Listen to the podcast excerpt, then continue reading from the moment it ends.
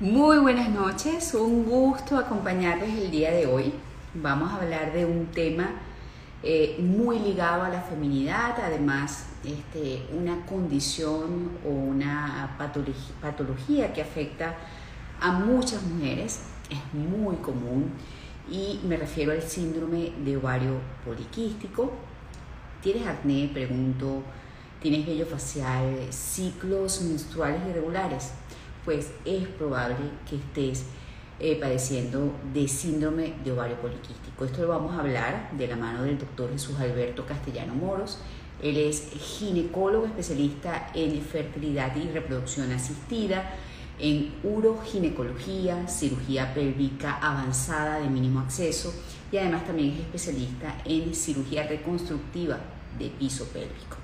Así que pendientes, voy a dar chance que se vayan uniendo más personas a esta conversación, eh, más personas interesadas en tener de primera mano información de calidad y así poder accionar en pro precisamente del bienestar, porque todos tenemos derecho a vivir con calidad de vida y bienestar y esto se logra partiendo de la buena información, partiendo de la buena asesoría y de la mano de los mejores especialistas como el que seguramente nos va a acompañar el día de hoy. Vamos a buscar a mi invitado para darle acceso mientras más personas eh, se van uniendo. Por cierto, allí veo a mis amigos de cirugía capital, gracias por conectarse. Eh, también eh, Indira Díaz, que trabaja conmigo, a Nat No Usa, que está diciendo excelente tema. Muchísimas gracias a todas las personas que se están uniendo. Es un gusto tenerlos allá. Del otro lado eh, de la conexión pendiente de lo que aquí vamos a hablar. Hola, doctor. ¿Cómo está, María Laura? Contenta de tenerlo acá, contenta de hablar un tema este, tan este, importante, y digo importante por eh, lamentablemente la cantidad de personas que pueden estar padeciendo, la cantidad de mujeres que pueden padecer el síndrome de ovario poliquístico es una afección muy común eh, que genera muchas inquietudes y qué bueno que a través de esta conversación pues podamos dar respuesta a tantas personas. Sí. Bueno, gracias por la invitación. Eh, muy, por supuesto, también como tú, contento de verte por esta vía. Eh, me encanta el tema. Es un tema, mira, bastante común y parece que tuviese mucha afección como eh, eh, muchas mujeres afectadas con muy poco diagnóstico, muchas mujeres afectadas con muy poca orientación, tiene un impacto enorme metabólico que vamos a hablar. Eh, la rutina de vida va a ser impactante en todas estas pacientes, que eso es algo que te, te encanta y a nos, nos, encanta y a mí me encanta como médico intervenir en todos los aspectos para ser integral en la mejoría y que bueno, que vamos a descubrir que es un síndrome que es para, naces con él y te, o sea, te vas con él, o sea, no se cura con una cirugía, se cura con mejoras, mejoras de calidad de vida, mejoras de rutina, mejoras de hábitos alimenticios. Y cuidado porque inclusive vamos a hablar un poquito de esta nueva era que, bueno, a mí siempre me ha encantado, que es el tema genético de la enfermedad, el origen. No vamos a, vamos a hablar un poquito de lo que hemos hecho todos estos años en Latinoamérica, que es tratar la puntita de la enfermedad pero no estamos tratando la base, no estamos buscando las razones reales de la enfermedad para trabajar sobre ello, sobre las nuevas generaciones y tratar de cortar ese aspecto epigenético y genético que les voy a hablar hoy eh, para definir un poquito y ayudarnos un poquito en nuestro futuro de nuestros hijos, nuestras hijas, para evitar que esta enfermedad se siga eh, eh, propagando, por así decirlo, pues no se propaga, pero se, estemos como muy llenos de este de este síndrome que sí se puede mejorar bastante. O sea, sí, básicamente hay muchos casos no diagnosticados o muchos casos que no son llevados de la mano de un especialista y como dije en un comienzo, esto redunda en la calidad de vida de las pacientes porque cursan con síntomas graves, con síntomas que realmente causan mucho disconfort como eh, vello facial, eh, menstruaciones dolorosas, eh, acné y otra cantidad de cosas que definitivamente no son nada gratas y que lo, lo, lo importante que la gente que nos está viendo en este momento tiene que conocer es que se pueden controlar. básicamente. No se cura, como usted bien lo dijo, pero el síndrome del ovario poliquístico se puede tratar. Hasta el momento se dice que no hay una causa eh, conocida, las causas son desconocidas, pero hay varios factores que pudieran influir en el, en el surgimiento de este síndrome. ¿Cuáles serían? Mira, se dice que es multifactorial. Como tú dices, hay mucho eh, por saber, pero si hay algo bien interesante, por así decirlo, yo digo actual para decirlo porque para Venezuela y creo que Latinoamérica todos estos conceptos son muy actuales, pero fíjate que los grupos europeos de donde yo me formé ya están trabajando, tienen años hablando sobre esto. Están, yo para mí la tendencia va como del origen genético, o sea que viene, hay algo, no hereditario, pero sí viene algo familiar. Y hay algo para mí que yo creo que esto es lo que vamos a definir hoy más impactante por el origen, que es la epigénesis. Estos factores epigenéticos, que es la influencia que tú puedes recibir estando en tu vida fetal, o sea, tú siendo un feto, pudieran ser marcadores para que nosotros tengamos más ovario poliquístico y en países que, donde no hay tanto cuidado con la dieta de la embarazada, pudiera haber embarazadas con niñas que marcaron esa epigénesis por una mala alimentación durante el embarazo e hicieron, porque vamos a hablar cuando hablemos de metabólico y de su origen metabólico, cuidado y tenemos esta influencia de resistencia a la insulina intraovárica, nos va a promover que tengamos más niñas que fueron influenciadas durante su etapa fetal para que tengan ovario poliquístico. Entonces yo creo que por ahí va, hay muchos factores, luego vamos a hablar inclusive de los factores ya luego de que tú estás, los factores adquiridos, que son el tipo de alimentación que tú tienes, la rutina del ejercicio, la rutina de alimentación durante la adolescencia, luego en el transcurso de la edad reproductiva, ¿cómo influencia eh, en tener más severidad en los síntomas o tener menos severidad? Por ejemplo, dicen que uno de esos primeros factores que pudieran incidir o influir para que una persona, o en este caso una muchacha, tenga síndrome de ovario poliquístico, es el exceso de insulina circulando a nivel sanguíneo. Este, dicen que la resistencia a la insulina pudiera generar este síndrome de ovario poliquístico. Sí, este, fíjate que ya luego que hablamos de la génesis y epigénesis, entonces ya tenemos a la paciente con ovario poliquístico. ¿Qué queremos saber? Las razones más importantes, fíjate que lo más interesante está tirando hacia la insulina, recordando cuáles son los orígenes, porque tenemos un ovario poliquístico adrenal, de origen adrenal, que es otro tipo de paciente, una paciente que vemos flaquita, poco corpulenta, porque además tiene una rutina de ejercicio muy, muy buena, y hace un ovario poliquístico que ya, de hecho, ya no lo llamamos así, ¿ah? En, Europa le llamamos ovario distrófico, porque ya sabemos que es un ovario distinto, pero tiene tantos factores y el comportamiento puede ser tan distinto en cada paciente que eh, tenemos que definirlo bien, y por eso es que es bien complejo. Por eso es que tiene que ser visto incluso desde la adolescencia, si tú tienes esa presencia anormal de caída del cabello, un acné que ya no es, eh, no es, no es común, que tú tengas, por ejemplo, amenorrea, que ahora vamos a hablar de la definición precisa, porque eso es interesante en Venezuela, hablar de la definición del ovario poliquístico, eh, cuáles son los criterios exactos. Eh, cuando tenemos todo este tipo de cosas, tenemos que estar prevenidos, incluso ya en nuestra hija adolescente, nuestra, no esperar que tenga la década de los 20 o 30 años sino cuidado un poco antes, tú asistir a un ginecólogo, asesorarte, qué puede ser mejor para ella, cambiar la rutina de vida, eso es cosa, qué tipo de tratamiento. Si la rutina de vida es, suficiente, un anticonceptivo adecuado, la, selección del anticonceptivo es muy importante. Eh, el, tipo de, el tipo de alimentación, cómo es el manejo del carbohidrato, me encanta este tema. Todos los que me conocen y van a mi consulta saben lo enfático que soy con el tema de los picos de insulina, les hablo muchísimo de cómo se tiene que alimentar, qué tipos de ayuno, incluso con esta moda nueva de que hay muchos tipos de dieta, la dieta keto, la cetogénica, la dieta del ayuno intermitente, cuál es la más adecuada en este tipo de pacientes, cuál es la paciente que sí puede hacer un ayuno intermitente de acuerdo a su condición de masa corporal y cuál no, eh, todo eso es muy interesante.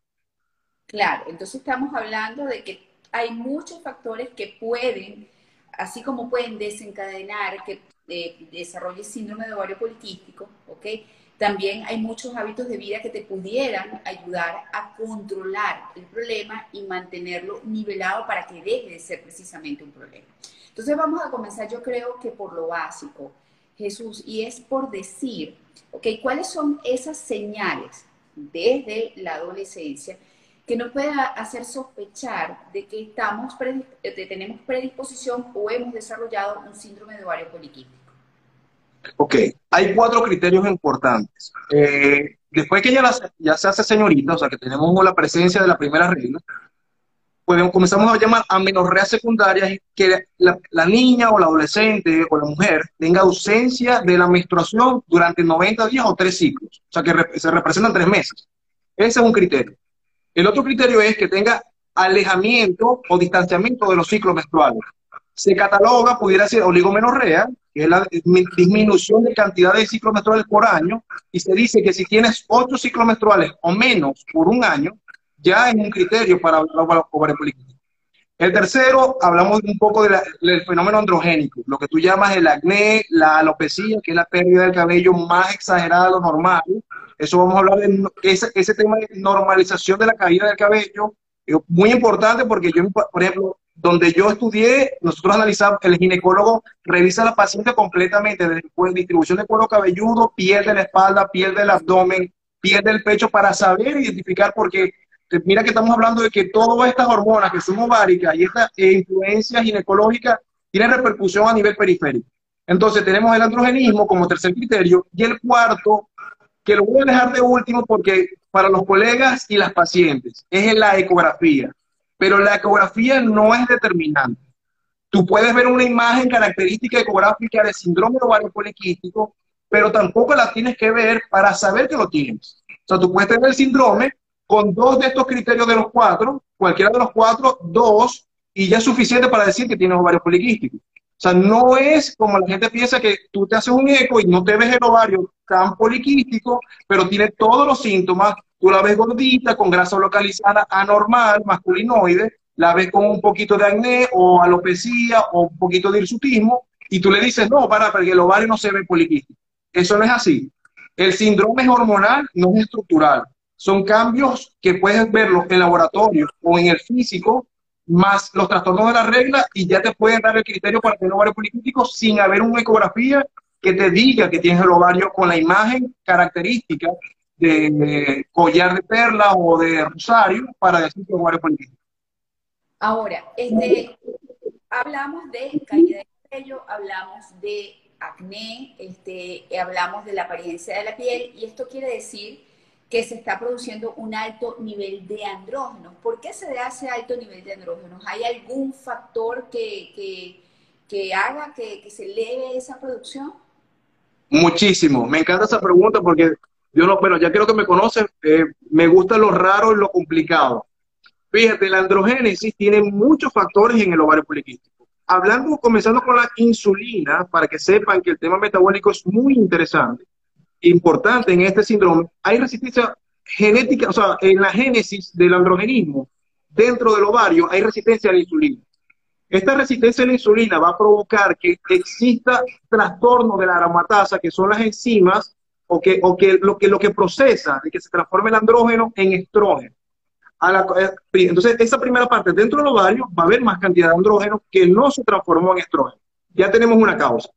Otra causa que produce la insulina a nivel hepático, la alta insulina a nivel hepático, es que se va a producir menos proteína fijadora de andrógeno en sangre. Esta proteína se encarga de agarrar todos sus andrógenos, toda esa, esa testosterona, esa hormona masculina, y la agarra para que no esté libre, y si, y si no está libre, ella no puede tener ningún efecto. Entonces, fíjate, ya comenzamos a tener una cosa más compleja, sin contar que al no ovular, entonces no tienes problema, no tienes, después por esto no ovulas. Si no hay foliculogénesis, tampoco vas a producir estrógeno. Entonces ya tienes una parte que tienes alza o elevación de los andrógenos, pero tampoco tienes la contra respuesta de tener hormonas femeninas. Entonces tienes mucho estrógeno, eh, andrógeno y tienes poco estrógeno en algunos casos, porque en otro caso... Eso debe, eso debe influir en la fertilidad. Sí, va, va, a haber un grupo de pacientes que va a tener problemas de la ovulación, ovulaciones tardías, ovulación, de hecho, hay varias, hay fenómenos de la ovulación per se, o sea, propios del ovario poliquístico, que te va a dar, o falla de la ovulación, te va a dar ovulaciones tardías, que te da un óvulo más maduro, un óvulo que no es, tan, no es de buena calidad, hay ovulaciones precoces con foliculogénesis acelerada por trastornos de todo este funcionamiento interno del ovario. Entonces te da un óvulo inmaduro o un óvulo que no es, no es bueno para hacer fertilidad. Y luego además tiene otro, tiene, bueno, tiene el fenómeno inclusive de que no ovulas, o sea, hay meses que no vas a ovular y no lo vas a saber. Más el fenómeno que tampoco hay eh, producción de cuerpo lúteo. O sea, el cuerpo lúteo, que es la hormona que se produce luego que tuvo el, el óvulo está fecundado y que va al útero a implantarse, y resulta que la progesterona es la que se encarga de que se implante bien, de que se desarrolle el bebé, entonces pudieras tener aborto también. Vas a tener aborto por falla hormonal. O sea claramente, claramente, una paciente con síndrome de ovario poliquístico es una paciente que le va a costar quedar embarazada o tener un embarazo que llegue a feliz término. Va a haber un grupo de, va a haber un porcentaje de pacientes que va a llegar a la consulta por infertilidad. Ok, ahora, cuando yo escucho, sin saber del tema, ovario poliquístico, me imagino que es que tiene muchos quistes. ¿Qué tiene que ver eso con, con la denominación del síndrome? Me encanta porque, bueno, tú eres, eres, impresionante con tu pregunta, pues yo sé que te preparas para eso. Me encanta que seas tan específica con esa pregunta porque es algo que yo recalco extremadamente. Fíjate que ya esos nombres han cambiado. Ya los, los franceses le llaman ovario distrófico para decir que es un ovario distinto. Porque el tema poliquístico, que fue hace unos 60 años que este doctor lo, lo, lo descubre y le da el nombre, era porque tenía tendencia a producir quistes. Pero a ver, no son quistes, o sea, no son realmente quistes, es un ovario multifolicular, es un ovario que produce más cantidad de folículos, o que no, se recluta más cantidad de folículos, persiste porque no hay ovulaciones en todos los meses que se dejaron. Entonces eso te vas a ver una apariencia de un ovario multifolicular. Pero el quiste es un término distinto, el concepto clásico es de que es una lesión en el ovario mayor de 5 centímetros. Entonces, cuando tú tienes una paciente con ovario poliquístico y que ecográficamente lo, lo distinguen así, realmente es un ovario multifolicular. ¿Por qué es interesante esa pregunta? Me voy a adelantar, si no, es la, esa es la respuesta que quería escuchar. Ese quiste este eh, ovario poliquístico no es un daño estructural. O sea, este ovario poliquístico no se traduce en que tiene que ir a quirófano. Te lo voy a, lo menciono porque yo veo, y desde que estoy en Venezuela, hay una alta incidencia actual y, y, retrógrado, retrospectivo, porque yo veo pacientes de 30 años que me dijeron, no, mira, me llevaron 17 años a quirófano porque tenía un quiste o tenía ovario poliquístico. El ovario poliquístico no se opera, en una, un síndrome hormonal, no se le hace cuña, no se le hace drilling, no se le quita, no se le quita un pedacito de ovario, no se toca. O sea, no es un, no es un síndrome que tiene un aspecto estructural, es un síndrome de origen hormonal y se trata con regulamiento hormonal. O sea, no se trata desde el punto de vista quirófano. Y eso es muy importante.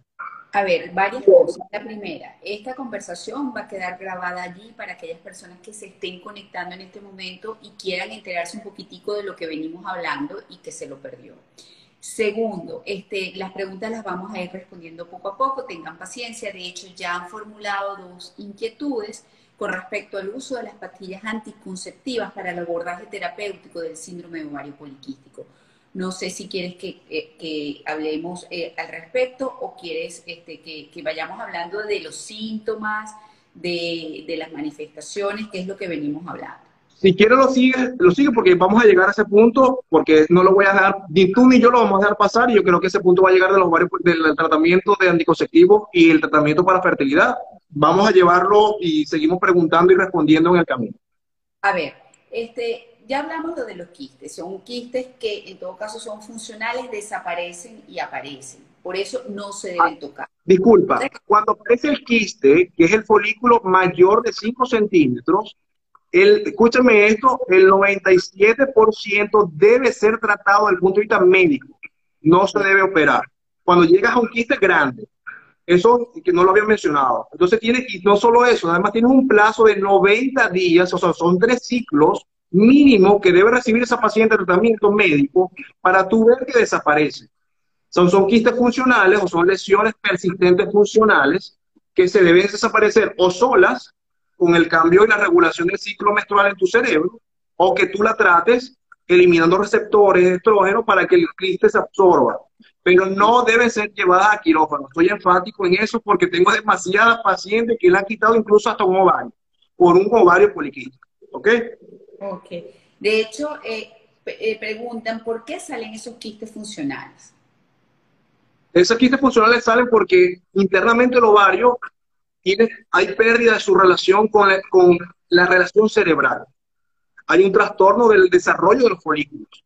Hay un trastorno que no sabemos todavía, que es multifactorial, tiene relación con la insulina, tiene relación con eh, lo, per se lo que la influencia genética de su construcción, o sea, un ovario distinto. Es como yo les digo a los pacientes como un tipo de cabello.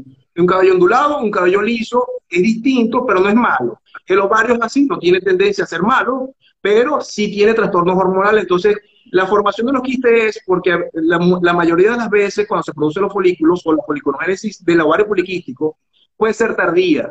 A veces no se rompe el folículo, no bula, se queda, y entonces pasa otro mes, tu cerebro sigue haciendo el ciclo menstrual, sigue haciendo crecer porque sigue produciendo FSH, que es la hormona que sigue, que él le toca liberar para realizar la ovulación y hace crecer este folículo que antes, el mes pasado, era pequeño, normal, y ahora se convirtió en más grande. Y si hay otro tercer mes que no se rompe, tú vas a encontrarlo de pronto, el tercer mes lo vas a encontrar mucho mayor volumen. Es un folículo funcional persistente. Por eso es que se forman los quistes. Pero recuerden que el quiste no es el chiquitico, no es el ovario multifolicular. Esa es la causa inicial o la causa más común del, del quiste funcional del ovario poliquístico. Este, la doctora Piñago, que es una gran aliada de A Tu Salud, dice, excelente invitado, María Laura, tan excelente como usted, doctora. Hay muchos pacientes con falso diagnóstico de síndrome de ovario poliquístico solo porque le vieron quistes de ovarios. Es un diagnóstico metabólico. Y este, tal cual lo acabas de, comentar. Un beso a Peggy, la recuerdo muchísimo porque fue mi adjunto en mi posgrado. Beso Peggy, mucho tiempo sin saber de ti, qué bueno verte por acá. Ella es una belleza y trabaja con nosotros, nos escribe con Mi belleza porque yo la conozco muchísimos años atrás, bueno, no mucho porque no vamos, pero, pero sí la conozco hace mucho tiempo y bueno, tuvimos una relación excelente en mi posgrado. Así dice, colega de la maternidad Concepción Palacio. Sí, sí, sí. hay varias preguntas que hicieron por las historias, doctor, y voy también a comentarlas poco a poco. Dice aquí, ¿Qué tanto afectan los miomas en la fertilidad aún teniendo trompas permeables? No sé si tiene que ver con el tema, pero es una de las preguntas que hicieron por... Algo rápido. De todos modos, el mioma, voy a hablar sobre miomas. Eh, no tiene, que ver con fertilidad, depende de su localización. O sea, ya esos criterios están bien establecidos. La localización interna eh, de los miomas en su mucosa cuando está dentro del útero, dentro de la cavidad endometrial, son los que más trastornan la fertilidad y los, aquellos miomas que empujan o deforman, presionan la cavidad donde se implanta el niño, el, feto, el embrión, es, el mioma que hay que tratar. De resto, no hay, o sea, no habría que, tratarlo quirúrgicamente. Yo soy unos criterios bien, bien específicos para eso, que luego muy pronto lo vamos a desarrollar porque me lo preguntan muchísimo y hay técnicas bien chéveres de preservación y de mínima invasión para ellos, o sea que no hay que abrir nunca eh, para que tenga una fertilidad adecuada y más, sobre todo, empujar la fertilidad espontánea o natural o la que menos te lleve a un tratamiento de reproducción asistida. Bueno, de hecho, de eso vamos a hablar creo que la semana que viene en radio y va a quedar guindada la conversación para ustedes aquí en el IGTV en la cuenta arroba tu salud. Aquí dicen, ¿cómo tratar la fertilidad y la ovulación en pacientes con ovario poliquístico? Buenísimo. Eh, Fíjate que ese es, ese, es los dos caminitos que tenemos con el ovario poliquístico. Tenemos a la paciente que nos llega con este síndrome y tenemos que preguntarle qué quiere, fertilidad o no. Y esa es, esa es la decisión para tratar. La que no quiere fertilidad, que ya más adelante la desarrollamos, vamos a tratar todos estos aspectos metabólicos, androgénicos, todo este problema. La que quiere fertilidad, vamos a lograr lo que no está ocurriendo naturalmente. Vamos a trabajar sobre su ovulación, vamos a trabajar que de que ella tenga una ovulación una ovulación, no solamente que ovule, sino que ovule adecuadamente, en tiempo, que no sea una tardía, que no sea una precoz, que no te forme un quiste, y que además que sea consecuente, es decir, que todos sus ciclos de, eh, de ovulaciones sean seguidos. Porque recuerda que la fertilidad tiene un porcentaje de, de, de, tasa de embarazo, y todas estas pacientes, que quiero recalcar con eso, deberían, un gran porcentaje de estas pacientes, si no tiene otro factor, si no tiene factor masculino, si no tiene factor tubárico, deberían salir embarazadas en casa o guiadas o con baja complejidad, o sea, no con tratamientos tipo in vitro. Y eso es muy importante. O sea, no deberían empujar al paciente con ovario poliquístico directamente a un in vitro, porque al regular su aspecto metabólico y su ovulación, ponerla bien, bien eh, eh, adecuada, vamos a conseguir casi que el 80% se van a embarazar con tratamientos de baja complejidad. Ok, por aquí este, pregunta Gladys.borges. ¿El síndrome puede ocasionar, en lugar de retraso, un aumento del periodo menstrual? ¿Se ve periodo hasta dos veces por mes? En algunos casos sí, las pacientes que tienen aspecto metabólico alterado, que comienzan a estar un poquito más gorditas, aumenta el, sobrepeso, este trastorno de la ovulación interno va a producir, puede producir una cosa que se llama hiperostrogenismo periférico, o sea que otros tejidos producen otro tipo de estrógeno. Ese tipo de estrógeno, al no ovular y no tener ciclos con progesterona que te hace menstruar adecuadamente antes, meses anteriores, luego cuando se acumula esas capas de endometrio, se hace muy grueso, el endometrio que se debe descamar, se debe menstruar todos los meses completo, no se, no, se me, descama por completo y comienza a tener que por el peso puede tener sangrados aumentados en cantidad, en cantidad de días también, y puede incluso tener sangrados intermenstruales porque a mitad del camino, a mitad del mes, las capas son tan grandes que se descaman parcialmente. Eso es muy interesante porque luego, bueno, si no da tiempo, pero podemos responderlos todos, eso va, esa paciente, hay que estar pendiente porque esa paciente que te hace grosores endometriales aumentados, pudiera tener atipias endometriales en un futuro, y se dice que el porcentaje, sobre todo en Europa, que lo mide muchísimo, esa paciente te va a triplicar la tasa de cáncer de endometrio por solamente la presencia de ese endometrio engrosado y mal, mal eh, tratamiento de los ciclos menstruales. Pero es muy importante lo que acabas de decir, entonces es muy importante la pregunta que hizo esta, esta seguidora. Aquí dicen, ¿los miomas pequeños logran desaparecer con el tiempo? Los miomas, a menos que, a menos que ya, si entran en menopausia, pueden desaparecer parcialmente, pueden disminuir de tamaño. Los miomas pequeños, yo creo que no se pueden quedar del mismo tamaño, eh, a menos que ya la influencia hormonal cambie. Pero la estadística y los números, la teoría de la formación del mioma no, no disminuye a pesar de que está allí. Puede quedar estático, puede quedar del mismo tamaño y no crecer mucho, o no crecer, pero es raro que desaparezca. ¿Qué exámenes de rutina pueden exigir preventivamente para diagnóstico de quiste en ovarios y desde qué edad? Pregunta arroba natnowusa. Fíjate que lo más interesante es la historia. Si tú ves un adolescente, si vamos a hablar de los diagnósticos precoz, si tú ves un adolescente que tiene ciclo más, ya luego que hizo la primera aparición de su regla, que se hace señorita, eso más o menos tú tienes que esperar un año para la maduración del eje, el eje cerebral hormonal ovárico.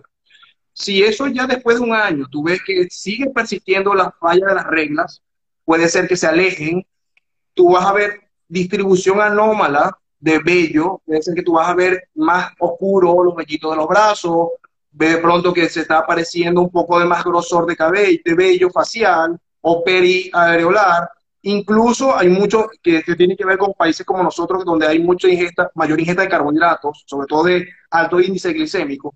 Ver que hay grasa localizada masculinoide, ¿cuál es esta grasa? Detrás de la espalda, grasa detrás del brazo, en la zona central, que es donde engordamos los hombres, pudiéramos estar ya clínicamente vinculados con esto porque ya tienes trastorno de la regla y ya tienes esto. Si hay pérdida del cabello excesiva, si se le aumenta la zona central de mucha grasa, se tiene que lavar el cabello con mucha frecuencia en la semana. Entonces ya es momento de ir para ver si verificamos clínicamente con el laboratorio, además, si hay que verificar eso, y una ecografía pudiera ver si hay un aspecto o no, imágenes de, quiste de ovario poliquístico o ovario multifolicular. Ok. A ver, a mí me diagnosticaron, escribe eh, Lisaida Freites, ovario poliquístico desde los 11 años y es muy cierto que desaparecen y aparecen. ¿Usted cree que está bien que eh, me realicen mm, histerectomía total por mioma y tener quiste en ovario? Hay varias preguntas allí, pero voy a tratar de organizar la idea. No desaparecen porque el ovario poliquístico es tu ovario y así vino y así ya se quedó. Este, sigue con él, que no tengas quistes, que no, hayas formado más quistes grandes, puede ser. pero los síntomas y signos de androgenismo a lo mejor están allí, no han sido tratados, y hay que ver si se trata. La, la histerectomía por miomas, eso depende. Si tú tienes síntomas de verdad que te molestan, que estás sangrando de más, aumentó el sangrado menstrual, tienes dolor, tienes sensación de peso en la pelvis, tienes algún síntoma o un mioma está obstruyendo o está haciendo presión sobre algún órgano pélvico, si tienes síntomas debería ser histerectomía. A ver, pero yo soy de los que soy pro útero, a mí me encanta que si no tiene, si, no sentido sacar el útero, si no tiene ningún síntoma, ninguna, ninguna molestia, eh, preservar tu útero. Habría que evaluarte para saber dónde, qué está ocurriendo con eso, con los miomas. A ver, hay muchas preguntas, doctor, así que vamos a ver cómo rendimos el tiempo. Buenas noches. Eh, un gran saludo. Yo desde los 35 años soy de ovario poliquístico y nunca pude salir embarazada. Es un comentario. Vamos a volver a, las preguntas eh, de, de las historias. Dicen acá, tengo periodos entre 21 y 35 días con dolores menstruales muy fuertes. ¿Esto es normal? Dolorosos. Si son dolorosos, eh, no es normal. Ya eso lo hemos hablado, pero lo volvemos a recalcar. Eh, habría que medir la escala del dolor, que está, que, que tan, que limitante de su calidad de vida, de su actividad social, económica, eh, laboral, todo eh, para definir si ese dolor ya no es normal, pero no debería ser normal que tú estés, tú estés expresando que tienes mucho dolor eh, y para ti sea algo rutinario. No, habría que evaluar si no es endometriosis, si no es una causa de dolor pélvico de otra índole. Ok, la misma paciente que dijo que, que, le diagnosticaron hace 35 años ovario poliquístico y no pudo quedar embarazada, dice que tuvo tratamiento con pastillas y nada y no ve periodo desde los 39 años. Ese así cierra su comentario. Después eh, pregunta eh, Urbina Sandra Piso UNEFA, si es extraído el útero, ¿cómo saber si este, los ovarios están sanos? O sea, ¿cómo saber sanidad de ovarios? Escribió textual dependiendo de la edad, ver las reservas ováricas, ver cómo están funcionando sus hormonas eh, y luego, por supuesto, su aspecto desde el punto de vista clínico, ¿no? Saber cómo dependiendo, por supuesto, de la edad. Si todavía están en la reproductiva, de que el ovario funciona, ver cómo está eso. Si, si la pregunta está asociada a ovario poliquístico, ver si tiene fenómenos androgénicos, a pesar que ya no tiene útero, no quiere decir que no tenga todos los fenómenos que ya hemos hablado del androgenismo en el ovario poliquístico habría que evaluarla y habría que medir los reservas ováricas para saber si funcionan bien. A ver. Y por supuesto la ecografía, verla ecográficamente los ovarios y saber que están estructuralmente normales. A ver, eh, otra pregunta de la historia. Fui a un dermatólogo y solo me mandó unas pastillas que no me ayudaron en nada. Este, y otro comentario de las historias, ya tengo mucho tiempo teniendo problemas de acné, tengo 23 años y el problema sigue. Me encanta esa pregunta del dermatólogo. María Laura, eh, yo quisiera invitar a todos los dermatólogos a hablar con los ginecólogos y, viceversa, creo yo. También tenemos que aprender de los dos. Y esto es, y recuerda que esto es un concepto que es mejoría para alguien. no es que yo soy, el tema de los egos es algo que deberemos borrar en la medicina. O sea, no es que me quedo con el paciente y yo, no, y yo creo que lo trato bien y no lo mando y no lo envío, o si considero que a lo mejor tengo dudas o límites y no lo envío a otro especialista. El tema dermatológico, de la, pendiente con esto, el tema dermatológico de la caída del cabello, la primera causa de caída del cabello mayor de lo normal o exagerada es ovario, no es dermatológica. O sea que el ginecólogo debería evaluar la distribución inclusive del cabello de la mujer si tiene sospecha de ovario poliquístico, si tiene sospecha de androgenismo, porque la primera causa de caída del cabello es eso. El acné vulgar, el acné que más común sale en el adolescente y luego en la edad reproductiva, que ya no debería salir, es por origen androgénico del ovario por el quístico. O sea, ni siquiera es cortical, que es el androgenismo del otro tipo, sino es otro tipo de ovario adrenal, que es de la glándula suprarrenal. Entonces, fíjate, si el ginecólogo no está al tanto de esto, va para el dermatólogo. Si el dermatólogo no sabe que la primera causa es ginecológica, va a haber comenzar a haber tratamientos que son fallidos. Lo normal cuando hago esto, en conjunto a veces con dermatólogos o no, yo mezclo para la crisis de acné, coloco un medicamento por muy corto tiempo y no coloco medicamentos a larga data, sobre todo los quimioterapéuticos que aquí se usan muchísimo, yo creo que deliberadamente, el tipo los antiacné, que son los Rakutan, o la isototeroneína, que es el Puticlin, o sea, varios, varios productos que me parecen más agresivos de lo que deberán ser y están tratando la puntica de la superficie de la enfermedad y no la parte más importante, que es hormonal.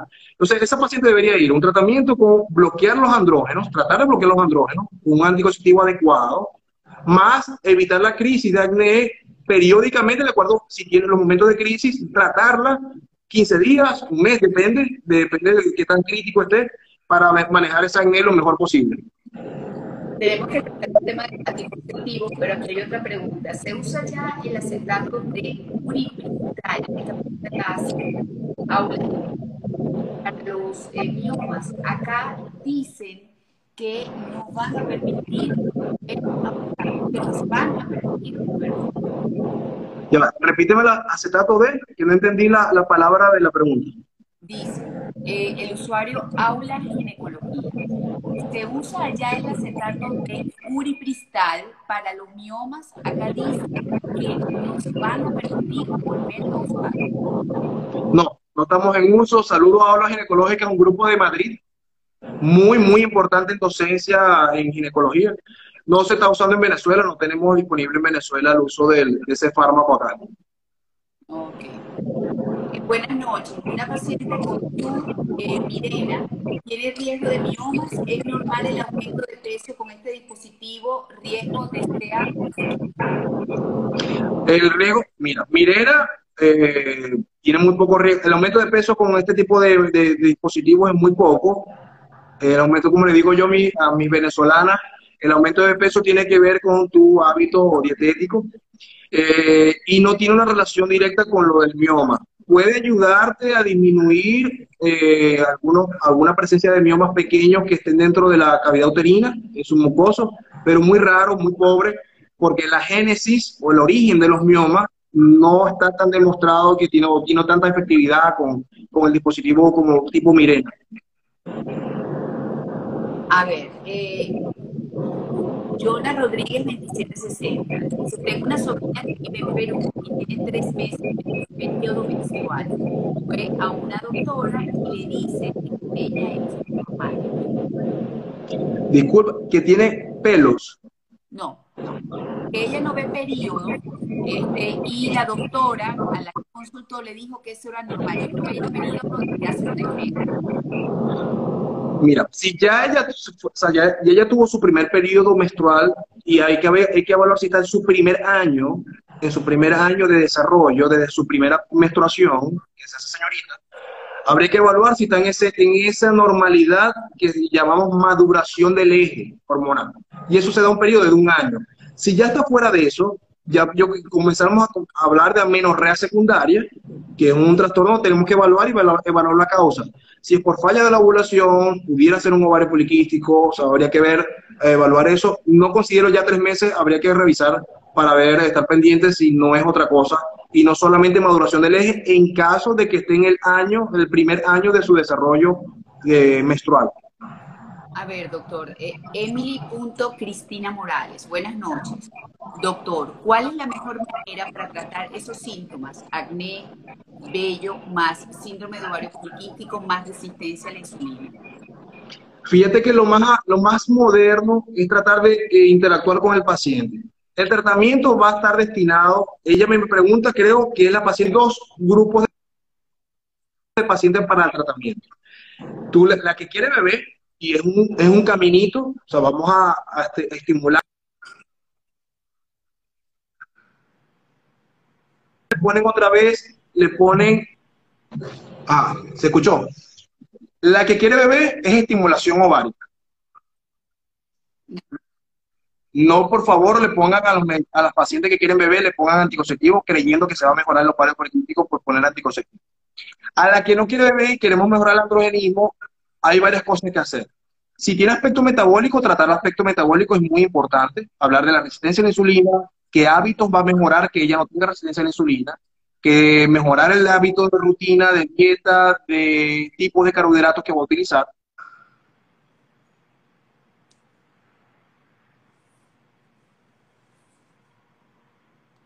Creo que hubo una interrupción. Vamos a esperar que la conexión de mi invitado vuelva. Yo no sé si soy yo o es él nada más. ¿Me escucha? Ahora sí, hubo como una pequeña interrupción. Sí, sí.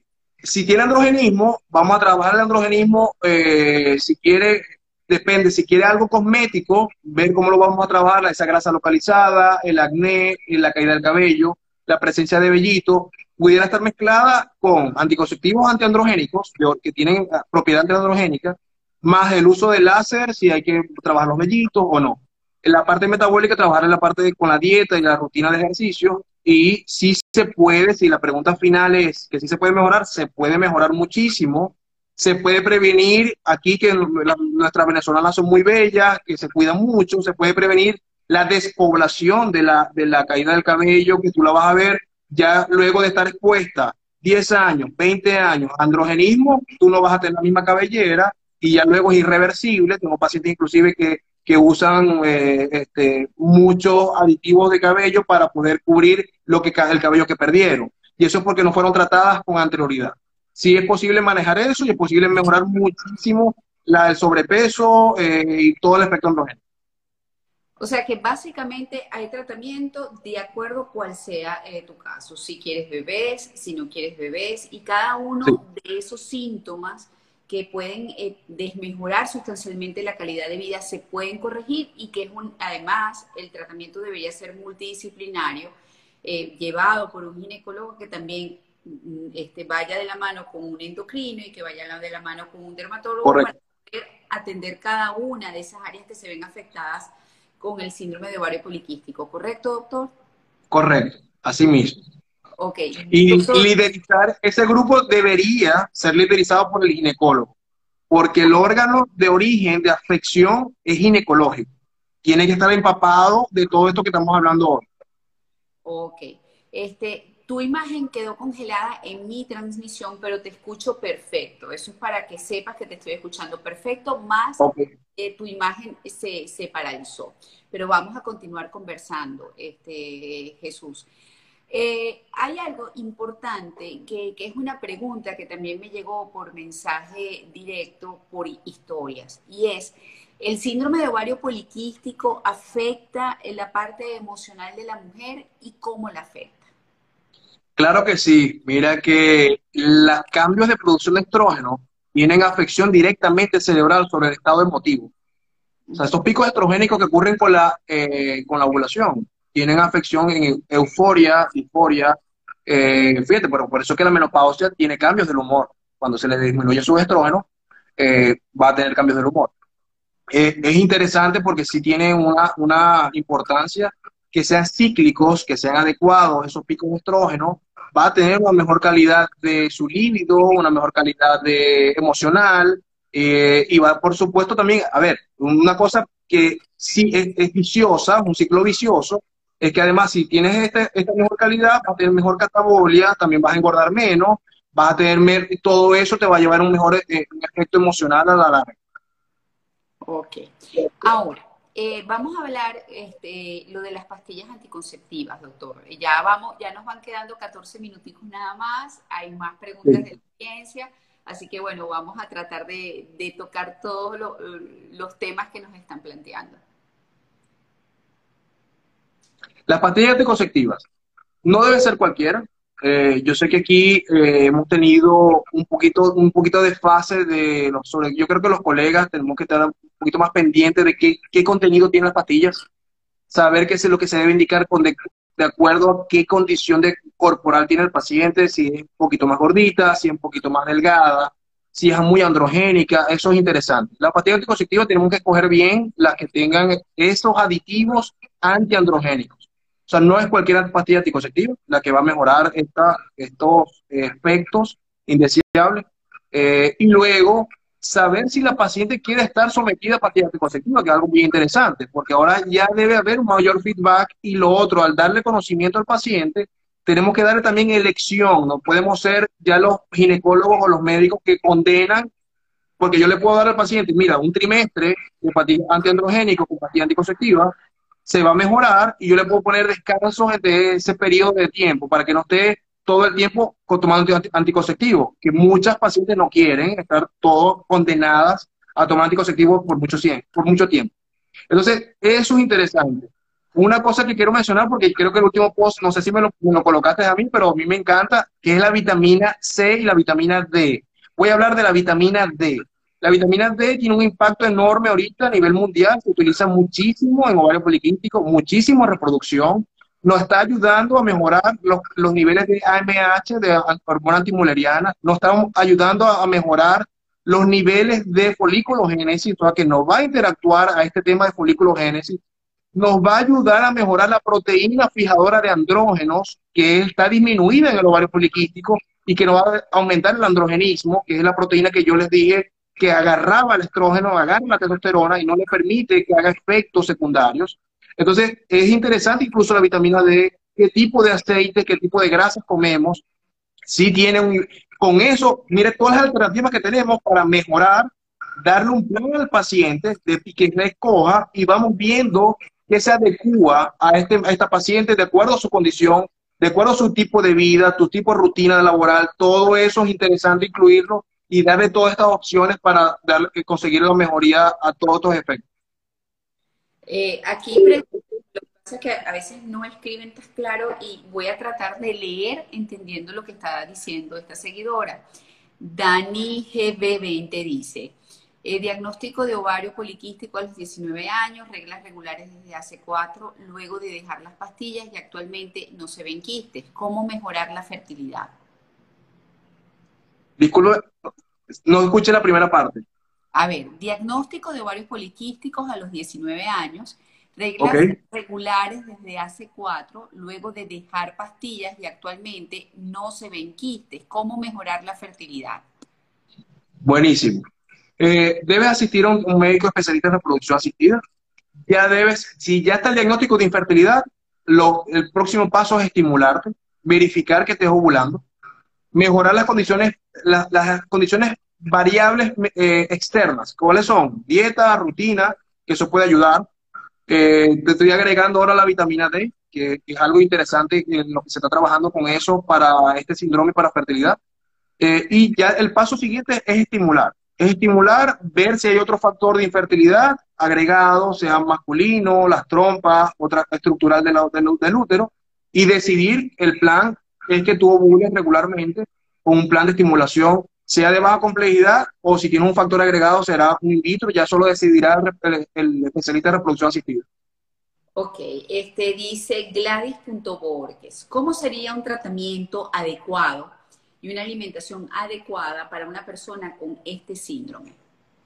Me encanta, buenísimo. Las dietas. Eh, ya me conozco, en, mi consultorio hablo muchísimo sobre el régimen alimentario. La paciente de ovario poliquístico que va experimentando esto y va comenzando a hacer este tipo de, cambio de vida, ella debe asumir que esto, esto es algo para toda su vida, esto no se va a cambiar, el ovario no, va a mejorar, o sea, va a mejorar las, las, condiciones, pero el ovario va a seguir siendo el mismo. Entonces, lo que yo indico inicialmente con las dietas es una dieta de pocos ayunos, o sea, una dieta de varias comidas al día, para tratar de disminuir los picos de insulina. O sea, que esos picos de insulina, que si tú ves la paciente que tiene, el grupo que son gorditas, tú vas a ver que ellas no, hacen, no desayunan, que tienen ayunos largos y luego hacen un almuerzo con mucha cantidad de comida. ¿Por qué? Porque el ciclo vicioso además les, les, impulsa a tener este, este, este aumento brusco de insulina. Esto hay que evitarlo y hay que cortarlo. Esas dietas al inicio yo creo que es eh, no usar ayuno intermitente todavía, no usar una dieta, cetogénica o mezclarlas. Puedes tener una dieta que muy pocos ayunos con una dieta cetogénica adecuada, grasas adecuadas, omega 3, este tipo de aceites eh, que favorecen, que son favorables para, para esto. Más agregado, yo, yo creo que el tema de la vitamina D está jugando un factor importantísimo actualmente eh, hay que ver, medir los niveles de estos metabolitos de la vitamina D para ver si están deficientes. Fíjate que hay trabajos, inclusive en los países como nosotros tropicales, que hay, que somos un país asoleado, todavía estamos encontrando pacientes con deficiencia de vitamina D, a pesar que tenemos un país asoleado o un país que tiene, no tiene inviernos largos. Este, es interesante esto porque si está repercutiendo, estamos viendo cambios, por ejemplo, pacientes europeos que tienen invierno, la antimuleriana está baja durante el invierno y luego sube durante, durante las épocas soleadas. Entonces, quita esta interacción que es importante. Eh, creo que la rutina de vida, esta dieta, es lo mejor. Y luego, de acuerdo a ese mejoramiento, esa mejoría, poder, poder seguir asesorando con un nutriólogo y el ginecólogo qué es lo más adecuado de cambios de dieta y de ritmo de vida con eso. La rutina de ejercicio tiene, yo creo que debe ser, es importante para los ovarios poliquísticos, y luego ir llevando como el sobrepeso, porque esa paciente va a ser muy difícil de rebajar, o sea, les cuesta rebajar y engorda muy fácil, porque tiene resistencia a los carbohidratos. Entonces, eso... Esa es una pregunta, o sea, si las personas, o en este caso, las mujeres que tienen síndrome de ovario poliquístico, tienen tendencia a la obesidad, era otra pregunta. Sí, hay un grupo que va a tener tendencia a la obesidad, de acuerdo, incluso, eh, de acuerdo a lo que te dije de la epigénesis, de la, de la influencia que estuvo incluso cuando fue feto, o sea, cuando estuvo dentro de la barriga de su mamá. Esa, eso es interesante. Y luego el hábito alimenticio en la infancia y durante la adolescencia eh, a tener tendencia a hacer aumento de peso, la que tiene un factor ovario poliquístico metabólico, o sea, que tiene apellido de metabólico, que tiene afección con la insulina, van a tener, y va a tener dificultad para rebajar. Entonces, por eso, a ese grupo le recomiendo una dieta de, de ayunos cortos, a comer muchas veces al día, y tratar de disminuir los, los carbohidratos de alto índice glicémico, eh, agregando otro tipo de carbohidratos más inteligentes y más saludables. A ver, eh, Jesús, eh, también han preguntado varias veces eh, sobre dónde atiendes, cómo pueden contactarte. Y antes de que se nos agote el tiempo, quiero que nos expliques bien esto para seguir con las preguntas, con las otras preguntas. Sí, actualmente estoy atendiendo, estoy atendiendo en Maracaibo y en Caracas, aquí en Venezuela, algunos países extranjeros las atiendo vía online y asesoro con otros médicos que yo tengo mucha conexión con en Latinoamérica y fuera, en otros países, sobre todo Europa este, podemos hacer una asesoría, eh, bien sea de ese tipo. Y bueno, Caracas por ahora, con el tema de, del brote que hay, de este, este y alto y pico de COVID, eh, estamos planificando bien el calendario para atención personalizada. Pero por ahora el online sigue siendo una gran asistencia y una gran ayuda para atender más pacientes que no podemos por el tema de pandemia. Así es. Aquí pregunta, eh, ya voy a ver el usuario eh, Brujesilla, o Brujesila, perdón. Hola, yo me desarrollé desde eh, los nueve años y siempre he tenido ovarios poliquísticos y me operaron hace 10 años de un mioma. Ya tengo 48 años y todavía presento acné. ¿Qué le sí, eso, porque, eso porque realmente no han tratado el androgenismo. No le han tratado nunca el androgenismo y va a tener crisis androgénicas. Incluso debe tener, eh, habría que evaluar su aspecto corporal para ver si tiene grasa localizada masculinoide, eh, todo eso, y eso se puede bloquear, a pesar que tiene 48 años, se puede mejorar. Eso se puede trabajar y se puede mejorar bastante. A ver, asociación de la isotretinoína en la pubertad con infertilidad eh, futura. Mira, mucho cuidado con ese medicamento, un medicamento quimioterapéutico, tiene eh, impacto en hígado, impacto en ovario, eh, la larga data, el uso largo, que aquí los dermatólogos, muchos grupos, muchos especialistas del área cosmética lo utilizan deliberadamente para el acné. Por eso fui enfático con la pregunta del dermatólogo. no deben ser, no deben ser periodos largos de ese medicamento. Yo trabajo trato de indicarlo solamente para la crisis del acné y, me voy al efecto real o al trabajo hormonal, que es el androgenismo del tipo, de tipo bárico, para trabajar que ya no vuelva a tener crisis de acné. O sea, porque si lo, coloco perenne, como lo hacen aquí, que inclusive tiene pacientes que tienen un año del uso de ese medicamento, tiene una repercusión interesante. No, no te puedo decir con precisión, pero si hay trabajo descrito que tiene afección y daño tóxico por muchas células de órganos que no son, que no están relacionados con solamente el acné, con la parte de la piel. Tiene afección en el hígado, afección posiblemente en el ovario, y no te puedo decir que sea infértil por eso, pero si lo utilizó de mucho tiempo, cuidado y hay toxicidad o un daños celulares a nivel ovárico por ese medicamento. A ver, eh, dice por acá, doctor, ¿puede atender a pacientes que están fuera de Venezuela? Ya dijiste que sí lo podías hacer vía eh, internet, ¿correcto? Sí. A ver, este, vamos a seguir viendo las preguntas. Un segundito.